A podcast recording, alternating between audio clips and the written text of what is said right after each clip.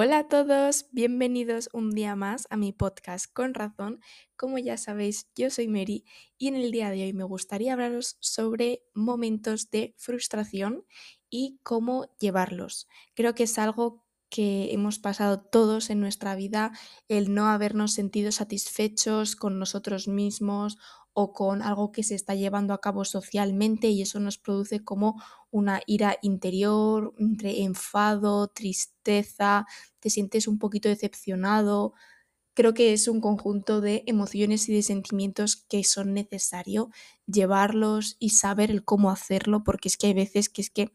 el estado de frustración pues mm, puede acabar en depresiones o cosas peores y eh, por eso me gustaría hablar hoy un poquito de estados de frustración que desde mi experiencia yo he pasado o he sentido y pues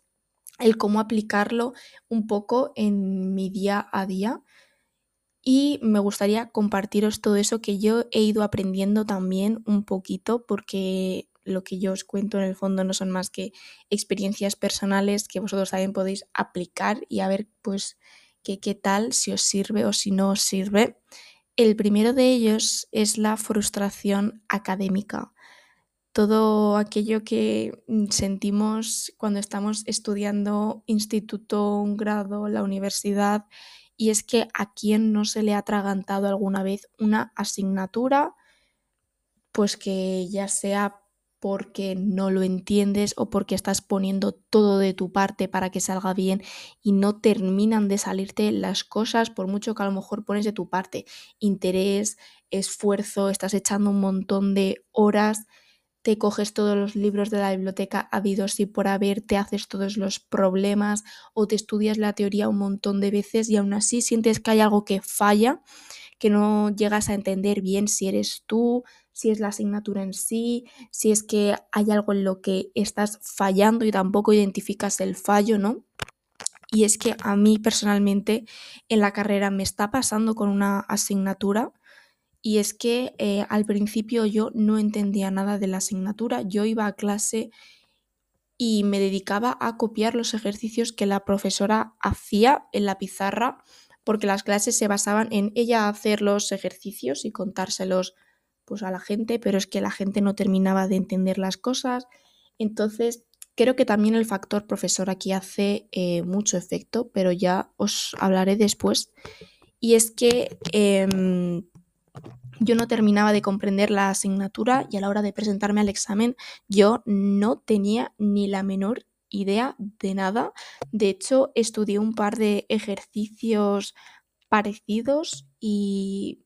y luego en el examen para empezar resultó ser como un poco más complicado de todo lo que habíamos estado trabajando en clase, entonces tampoco sabía cómo sacar algo más complicado si en clase solo habíamos practicado pues lo más básico en las presentaciones de la asignatura que se suben al aula virtual tampoco estaban mm, esos ejercicios, entonces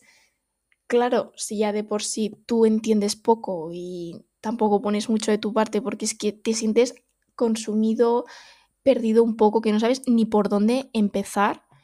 Ya de ahí empezamos mal, entonces pues claramente esa convocatoria la suspendí. Y a la siguiente convocatoria decidí eh, presentarme a unas clases particulares, un profesor que me había recomendado un familiar mío. Y comenzamos a practicar ejercicios de los que estaban subidos en el aula virtual. Él también tenía un libro y me iba indicando más o menos pues otros alumnos de, de la misma asignatura, cómo les habían puesto los exámenes. Y pues estuvimos practicando todo este tipo de cosas, ¿no? ¿Qué pasa? Que una vez llegó al examen yo me siento preparada, Estuve estudiando muchísimo, ya os digo, me preparé durante seis meses la asignatura, sentía que entendía las cosas, sí que es verdad que me faltaban otras pocas porque sentía que todo el temario pues como que no lo podía abarcar, pasé de no entender nada a entender gran parte de las cosas, pero sentía que todo pues no lo iba a acabar entendiendo, ¿no? ¿Qué pasa? Yo no sé si fue por problemas de comprensión, por falta de preparación o por qué fue, volví a suspender esa convocatoria en el examen volvieron a caer cosas muy difíciles y que yo no sabía de dónde la sacaba el profesor, la profesora en cuestión, porque no tenía absolutamente nada que ver y eso me frustraba. O sea, el que un profesor ponga los ejercicios para elaborar en clase muy fáciles y que suba a un nivel en el examen sin haber tenido referencias anteriormente, sin haber hecho ejercicios parecidos en clase, me parece muy frustrante para el alumno a la hora de tener que desenvolverse en un entorno en el que no sabe muy bien cómo manejarse. Mm, entonces, pues eso en un examen pues lo que hace es como que ya te encasilles en este ejercicio, ya no lo sé hacer, madre mía, ya voy a suspender, te entra como el agobio, esa ansiedad que dices tú, es que en este momento no lo sé ni manejar. Y pues me puse a llorar en ese examen de la nada porque em, no podía, me quedé atascada pensando que eh, cómo podía ser esto posible. Yo sentía que había estudiado, no había visto ningún caso ni con el profesor particular ni con la profesora, porque claro, no estaba en el temario del aula virtual ni nada. Entonces yo me frustré mucho en ese examen y me puse a llorar, salí llorando ese examen sabiendo que estaba suspendida, que me tendría que presentar al año que viene. Entonces, em, no sabía cómo llevarlo. Cuando dieron la nota, pues efectivamente estaba suspendida. No me presenté ni a la revisión del examen ni a nada porque no quería ver a eh, la profesora en cuestión porque sentía como que estaba jugando un poco con los alumnos que estábamos yendo a la extraordinaria. Yo me había esforzado, había gastado mi tiempo y mi dinero en ir a un profesor particular y aún así las cosas no me salían como yo estaba queriendo que saliesen, ¿no? No sabían que había fallado y uno de esos errores creo que fue el no ir a la revisión del examen para ir directamente a preguntarle cómo se hacen estos ejercicios. Porque claro, efectivamente el año que viene, una vez empezamos el curso, me tuve que volver a matricular en esa asignatura porque dije, yo me la voy a sacar, mm, le voy a dar un zasca a todo el mundo, me voy a esforzar muchísimo, no voy a ir a clases porque fueron mis compañeras y vieron que el temario era exactamente el mismo, los ejercicios eran exactamente los mismos. Entonces yo tenía todos esos ejercicios resueltos, ya como que lo entendía y dije, pues no voy a ir a clase para malgastar el tiempo. Hay veces que uno tiene que saber elegir sus batallas y creo que hice bien en no volver a presentarme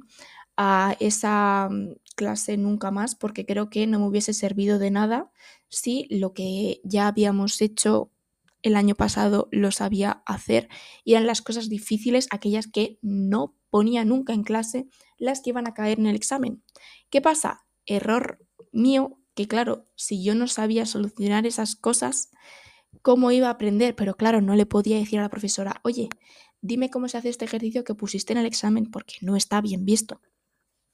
Entonces llega otra vez la convocatoria de la ordinaria de esa asignatura y yo me la preparo bien viendo un montón de vídeos de una academia que yo tenía.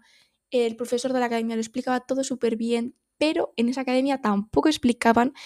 los ejercicios difíciles que la profesora eh, daba y es que realmente yo lo que tenía eran vídeos, no tenía ningún tipo de profesorado a mi lado. Tampoco acudí al profesor particular porque sentía que no me había ayudado en nada. Entonces decidí no volver a malgastar mi tiempo y mi dinero en algo en que no me había ayudado. Entonces, en vez de frustrarme porque no me hubiese servido de nada entre comillas a la hora de hacer el examen, seleccioné mis batallas. Y es que eso es uno de los consejos que yo os doy, seleccionar vuestras batallas en que vais a echar vuestro tiempo y vuestro dinero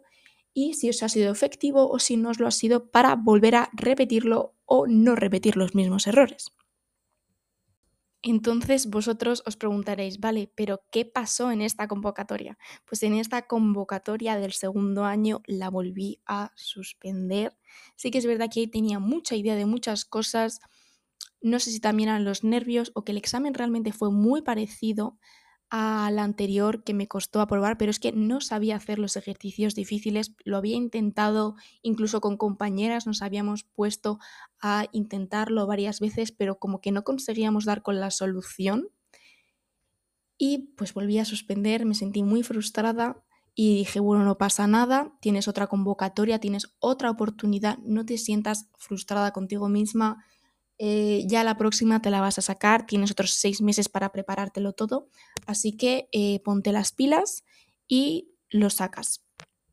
¿Qué ocurrió? Pues a lo largo de mm, siguiente cuatrimestre y sobre todo mm, el mes previo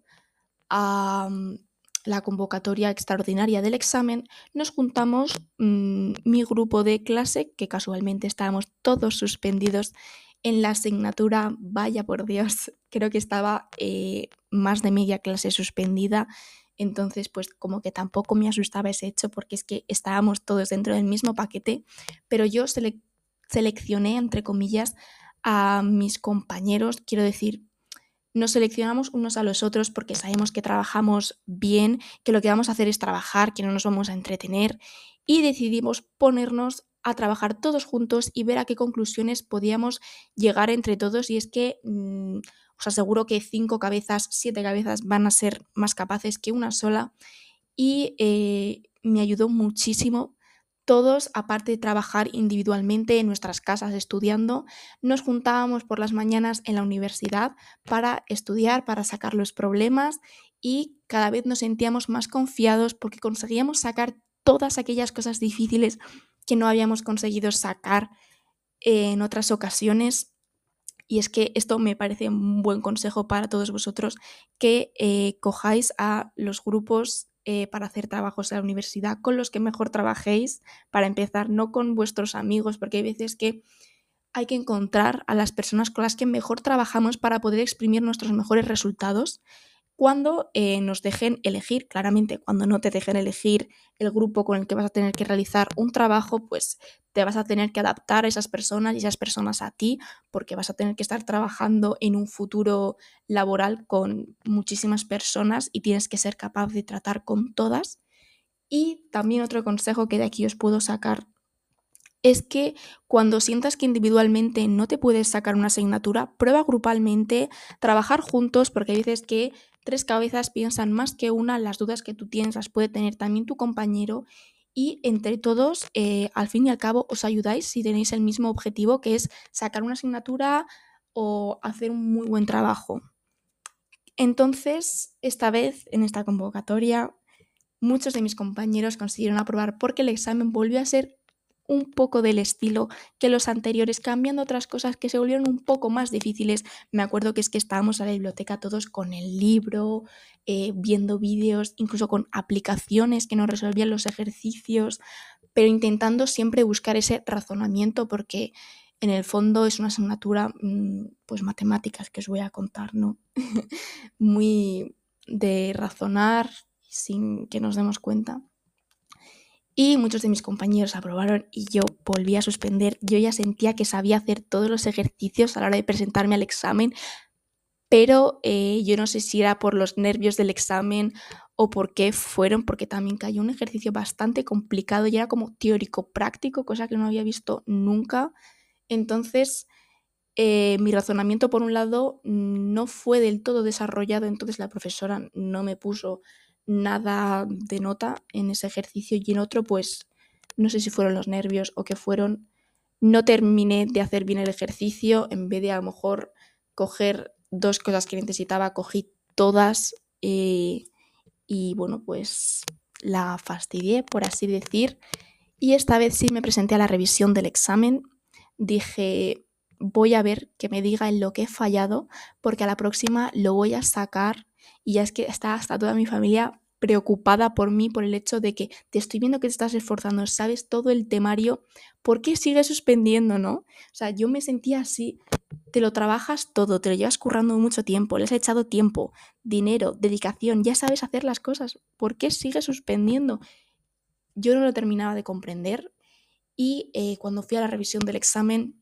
vi lo que había fallado y dije, ya sabes en lo que has fallado, ya sabes dónde están los trucos de esta profesora, ya la entiendes muy bien, porque hay veces que es que, chicos, el profesor hace más que la asignatura, yo la asignatura la tengo muy machacada, pero es el profesor el que nos machaca y os lo puedo asegurar que esto existe. Mm, yo no sé hasta qué momento no me he dado cuenta de que los profesores hacen muchísimo y, mm, tengo claro que para la próxima vez eh, lo voy a hacer todo bien y si aún así ya no me saco la asignatura, yo no sé qué haré, pero eh, es como que cuando siento que todo está a punto de estallar, de finalizar, de que ya no puedo más, yo no sé de dónde me sale una especie de, de luz que me dice tienes que seguir adelante. Pues creo que el hecho de haber ido a la revisión de ese examen fue la luz que me hizo seguir adelante y decir, vale, otra oportunidad más, vas a tener año que viene, vas a tener que pagar más dinero, ya lo sabes, pero claro, una tercera matrícula a la universidad, por más que sea pública, es un atraco al bolsillo. Entonces fue esa luz la que me dijo, tienes todo el esfuerzo, tienes toda la dedicación, solo te falta concentración en el examen y ya está, ya lo tienes todo, así que para la próxima te lo sacas. Tendré que esperar otros seis meses y espero que en esos seis meses no se me olvide nada de temario, pero ¿Veis? Yo no sé cómo veo la luz afuera del túnel. Mis compañeros también fueron como un ser de luz que me hicieron seguir adelante y no abandonar la asignatura y a seguir esforzándome y echándole muchas horas, dedicación y de todo. Entonces yo desde aquí os digo que cuando sintáis que no podéis más, va a haber algo que seguramente os haga seguir adelante, a seguir intentándolo, que tendrá muchísimo esfuerzo, pero que es que los resultados llegarán. Si no es ahora, será dentro de poco pero eh, es que el esfuerzo todo lo consigue y, y por mucho que no veas resultados, espérate porque todo llega. Yo tengo esa confianza en mí misma de que a la próxima, de verdad, a la tercera va la vencida. Siempre estoy con este dicho entre los dientes, pero siento que así es como puedo. Siento si se os está haciendo un poco dura eh, mi experiencia, pero creo que desde los ejemplos es como mejor me sé expresar y comunicaros las cosas y las conclusiones a las que yo he llegado. Y eh, otro problema, como ya os he dicho, creo que a veces son los profesores. Muchos profesores realmente se hacen eh, profesores de universidad, sobre todo por ganarse un dinerillo extra, porque normalmente suelen tener otros trabajos, hay algunos que no se saben ni siquiera explicar y bueno, pues con tal de tener ese dinerillo extra, pues al final acaba pasando que es que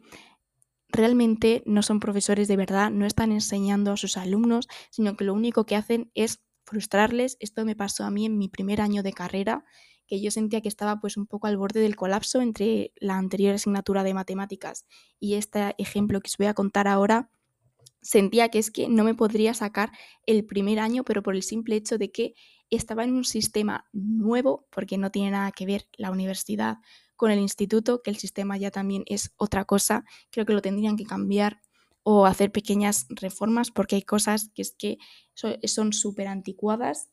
y que dices tú, no es normal que con toda la tecnología tan avanzada que hay me sigan hablando de eh, cosas que a lo mejor les contaban a mis padres. Entonces os voy a contar otra historia con un maravilloso, entre comillas, profesor que tuve para una asignatura. Y es que ese profesor venía con el libro a clase y sin presentaciones y sin nada nos empezaba a contar las cosas. ¿Qué pasa? Que yo creo que los alumnos teníamos más idea que él y muchas veces le corregíamos en el sentido de esto no tiene sentido o qué me estás contando, por qué estás explicando todo esto tan mal y su justificación a veces era esto lo pone en el libro, pero es que a la hora de explicarse él no tenía una capacidad buena de, de, explicarse para que los alumnos lo pudiésemos entender. Entonces, pues acabábamos más liados de lo que podía parecer. Incluso en un ejercicio práctico, me acuerdo que fue un repetidor el que le tuvo que enseñar al profesor cómo hacer el ejercicio práctico porque él no lo sabía, tampoco se había preparado las clases anteriormente, entonces estaba dando un temario que él ni siquiera eh, entendía o sabía cómo iba y se titula que él estaba licenciado en todo esto porque para ser profesor de universidad pues tienes que tener un máster, licenciatura, etcétera. Entonces me sorprendió cómo hay gente que se saca una carrera, eh, se saca una licenciatura, un máster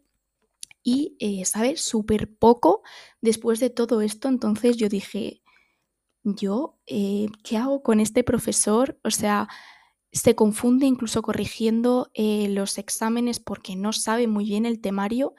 entonces sentía que tenía que poner mucho esfuerzo por mi parte porque la frustración de saber que tienes un profesor que no te está enseñando absolutamente nada en cuanto a asignaturas, sino que realmente lo que te está enseñando es a tratar con gente tan poco coherente como él, era una frustración decir, yo vengo aquí a la universidad a saber, a tener conocimientos, y es que no me estás transmitiendo absolutamente nada, eres un poco inútil para esto.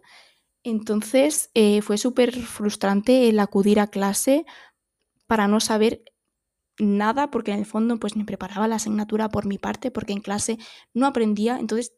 casi que dejé de asistir a sus clases. Si tenía dos clases suyas por semana, pues a una de ellas siempre faltaba porque me sentía frustrada. Entonces, os lo vuelvo a decir, es que tenéis que elegir vuestras batallas. Yo iba a clase casi que a llorar de la frustración, no sabía ya en un momento si reírme o, qué hacer. Sentía que en vez de en la universidad estaba en una película de comedia. Entonces, pues dije, mira, pues aquí vuelvo lo justo y necesario para corregir los ejercicios, preguntar si tengo alguna duda y me preparo todo por mi cuenta porque en el fondo este señor está aquí sentado en, esta silla y no sabe ni lo que me está contando él mismo. Entonces, pues es, frustrante todo esto eh, porque para una persona que acaba de entrar a la universidad primer año y llevarse todas estas experiencias también es un chasco. Y es que en el fondo te hay que pensar de decir, jolín, lo mismo es que el sistema en general está mal planteado. Hay gente que se mete a estudiar carreras sin tener ni idea y luego al final pues acaban pasando todas estas cosas. O sea que sí que es verdad que uno hay veces que se mete a estudiar porque no sabe qué hacer con su vida y eh, esto también depende de las personas, pero da de qué plantear de si el sistema está bien planteado, la forma de estudiar, los contenidos que se dan, porque otra cosa es que eh, muchas veces em, no se aplica directamente toda la teoría que tú estás dando a lo que es la práctica, el día a día, lo que tú vas a hacer en un futuro, porque claro, saldrás de la universidad o de la escuela o del grado de donde sea y todo lo que has aprendido lo tienes que aplicar, pero a la hora de aplicarlo no sabes cómo aplicarlo. Entonces creo que todo el sistema está siendo muy teórico y debería de eh, aplicarse, al menos aquí en España. Yo lo estoy percibiendo así, yo no sé cómo será en otros países, porque sé que me escucháis desde Latinoamérica o incluso desde muchos otros sitios y yo no sé cómo serán esos países, pero creo que eh, muchas veces aplicar la teoría a la práctica debería ser clave, no solo dar la teoría, pero bueno, supongo que eh, en el fondo yo no tengo mm, posibilidad de hacer ese cambio porque el sistema es el que tendría que cambiar. Entonces esperas a que llegue alguien que diga, vamos a analizar todos los defectos y vamos a cambiarlos pero nunca llega. Entonces, pues bueno, también te sientes frustrado porque sientes que podrías aprender de otra forma y hay veces que no queda otro remedio que el autoaprendizaje, aprender tú mismo por tu cuenta, como hice yo en este caso.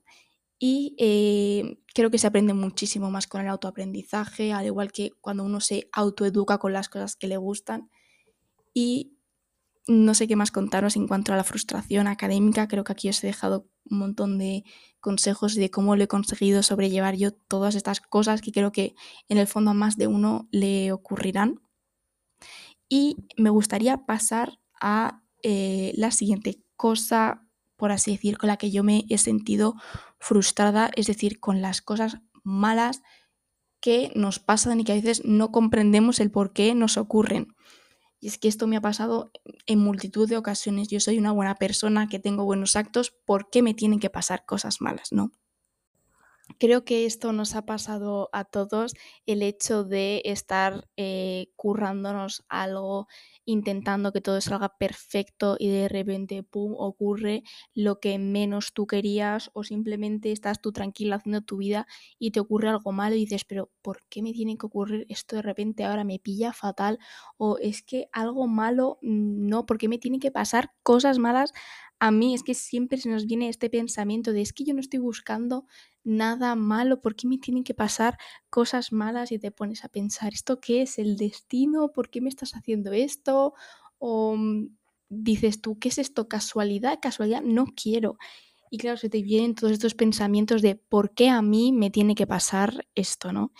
Y es que eh, cuando una puerta muchas veces mm, se cierra es porque mil se van a abrir y eso también lo podemos aplicar a cuando nos pasan cosas malas cuando algo malo nos pasa mm, es porque algo bueno está por venir, tenemos algo que aprender seguramente de todo eso. A lo mejor no simplemente nos pasan cosas malas porque seamos malas personas, sino porque nos toca aprender algo nuevo en nuestra vida. Entonces, esto me lo tomo así como un poco de reflexión cada vez que me ocurren este tipo de cosas y no sé bien pues cómo reaccionar o decir, es que me lo tengo que tomar a risa porque es que si me pasa algo malo más, no sabría ya cómo tomármelo. ¿No? Entonces, también se me viene muchas veces una reflexión un poco filosófica sobre lo que es el bien y el mal. Yo digo, vale, ¿por qué sabemos distinguir entre el bien y el mal?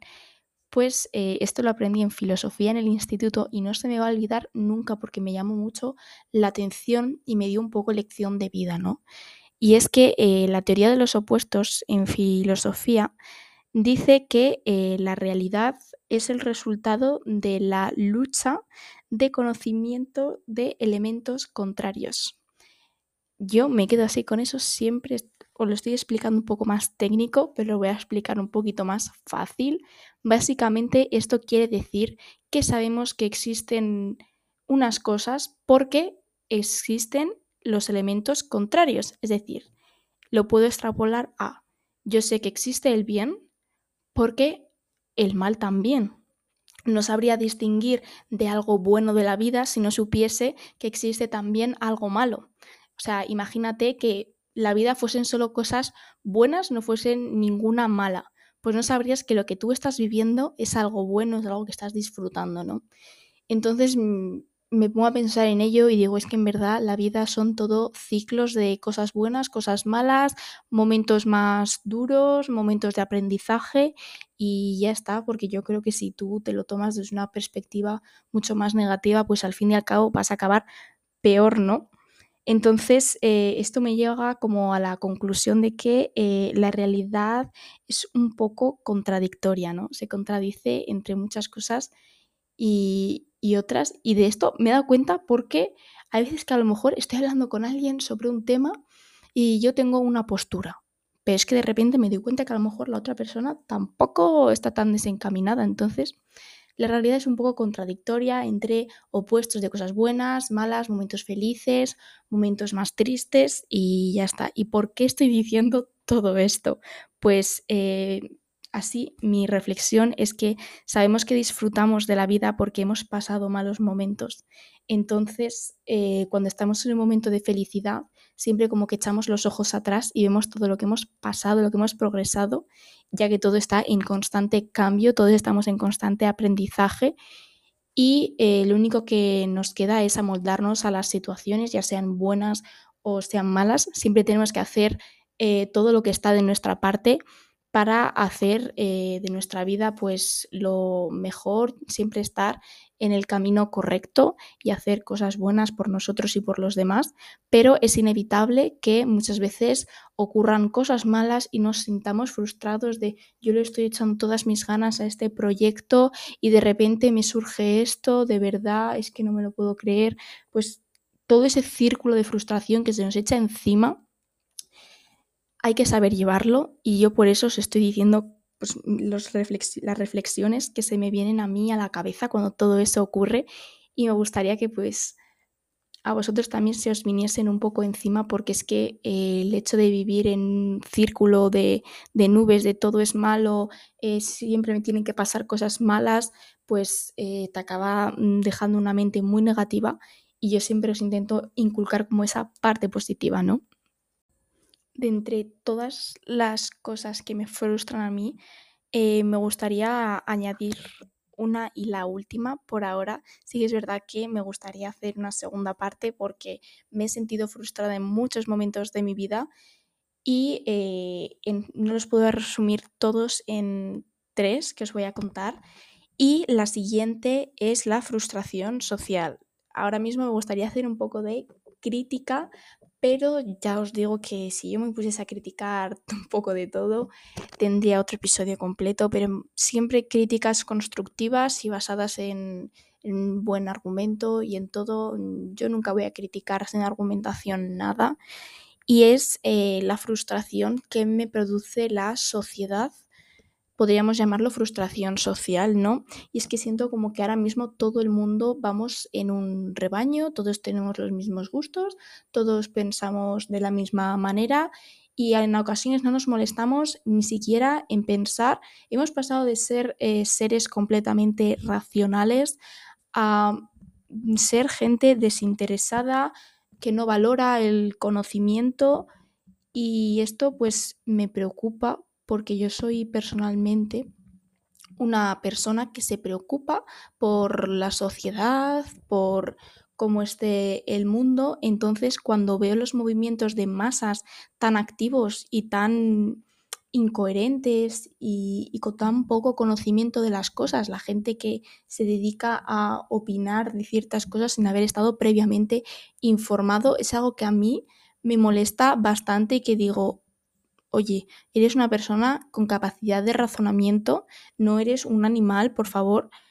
em, infórmate, intenta mirar cómo son bien las cosas, porque todos nos equivocamos, incluso yo misma, pero me parece increíble. Y un ejemplo de, de esto que también me frustra es, por ejemplo, el derecho de voto que tenemos en España, todos los españoles, y me frustra porque la gente joven no está nada interesada en el tema de lo que viene a ser la política. Ahora mismo, dentro de poco, se acercan otras elecciones. Aquí en España son las elecciones generales para la elección de la presidencia del gobierno y muchas de mis amistades eh, dicen que no van a ir a votar, que no tienen ni idea de política, tampoco les interesa el cómo funciona y que como no se interesan, pues que no van a votar. Y a mí es algo que personalmente me llama mucho la atención porque eh, el voto es un derecho en este país que todos los ciudadanos mm, podemos ejercer. Entonces creo que no cuesta nada informarte eh, de qué trata eh, cada partido político, buscar aquel con el que mejor encajen tus ideales, ya que creo que en España hay mucha libertad eh, de partidos políticos y siempre puedes encontrar a uno que encaje mejor o peor contigo. Entonces, em, me preocupa por el hecho de que tienes a una persona que te va a estar dictando las normas y leyes del país y a ti te está dando completamente igual a mí me frustra muchísimo que la gente tenga un derecho y no lo use. Cuando después eh, se quejan de, ay, es que no me parece bien esto, no me parece bien aquello. Creo que no tienes derecho a quejarte si no ejerces tu real derecho al voto. Entonces, eh, ya que tenemos la oportunidad y este derecho, me gustaría que se ejerciese y me frustra porque es que eh, es lo que os digo, los seres humanos somos personas muy listas, muy inteligentes, con capacidad de pensar y siento que poco a poco muchos como que por seguir ese movimiento de masas lo pierden, ¿no? También se marca a personas raritas como aquellas que tienen una capacidad de argumentar y de justificar sus pensamientos, ya sean mm, diferentes o los mismos que los tuyos, pero un pensamiento bien justificado y argumentado me parece pues que está muchísimo más valorado que una persona que sigue un movimiento de masas, que no tiene ni idea de nada, que no se quiere informar y que mm, le da igual absolutamente todo. Sí que es verdad que socialmente hay bastantes injusticias en el mundo. Eh, ahora mismo lo siento con la guerra que hay entre Rusia y Ucrania. Me da mucha frustración todo lo que tienen que estar pasando los ciudadanos ucranianos y no hace mucho leí una frase que dice lo siguiente, y es, lo preocupante no es la perversidad de los malos, sino la indiferencia de los buenos. Y lo extrapolé muchísimo al tema de la guerra que está ocurriendo entre estos dos países. Voy a poner como referente malo a Rusia. Y es que eh, me parece un problema muy grande todo lo que está ocurriendo. Y,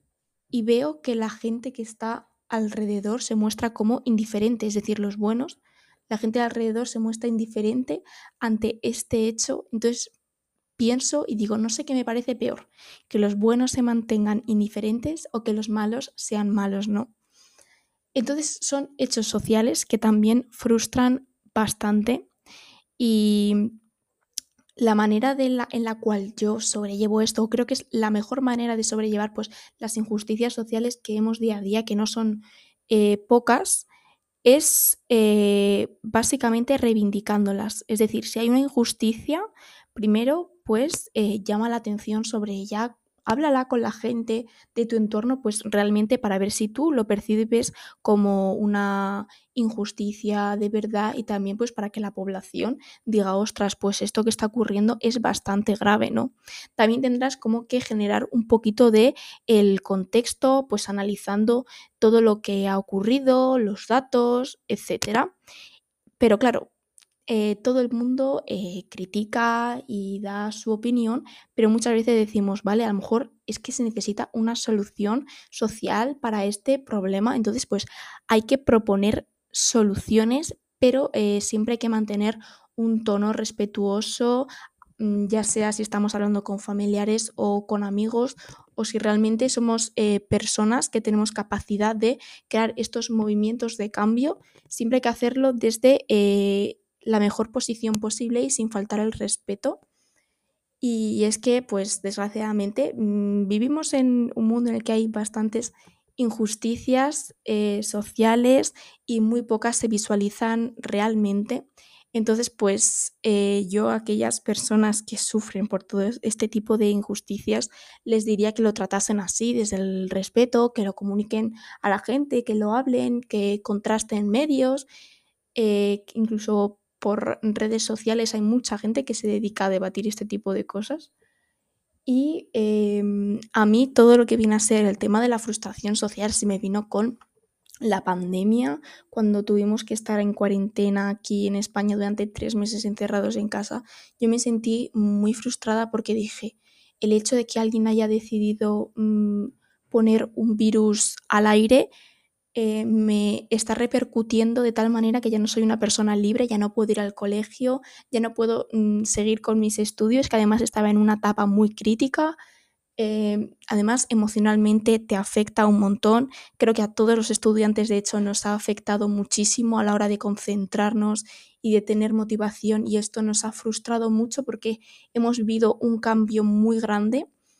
y eh, yo sentía que no podía hacer nada al respecto, que era un hecho global y muy grave en el cual pues yo no podía tener ningún tipo de repercusión pues porque era una niña en aquel entonces, en aquel entonces ¿no?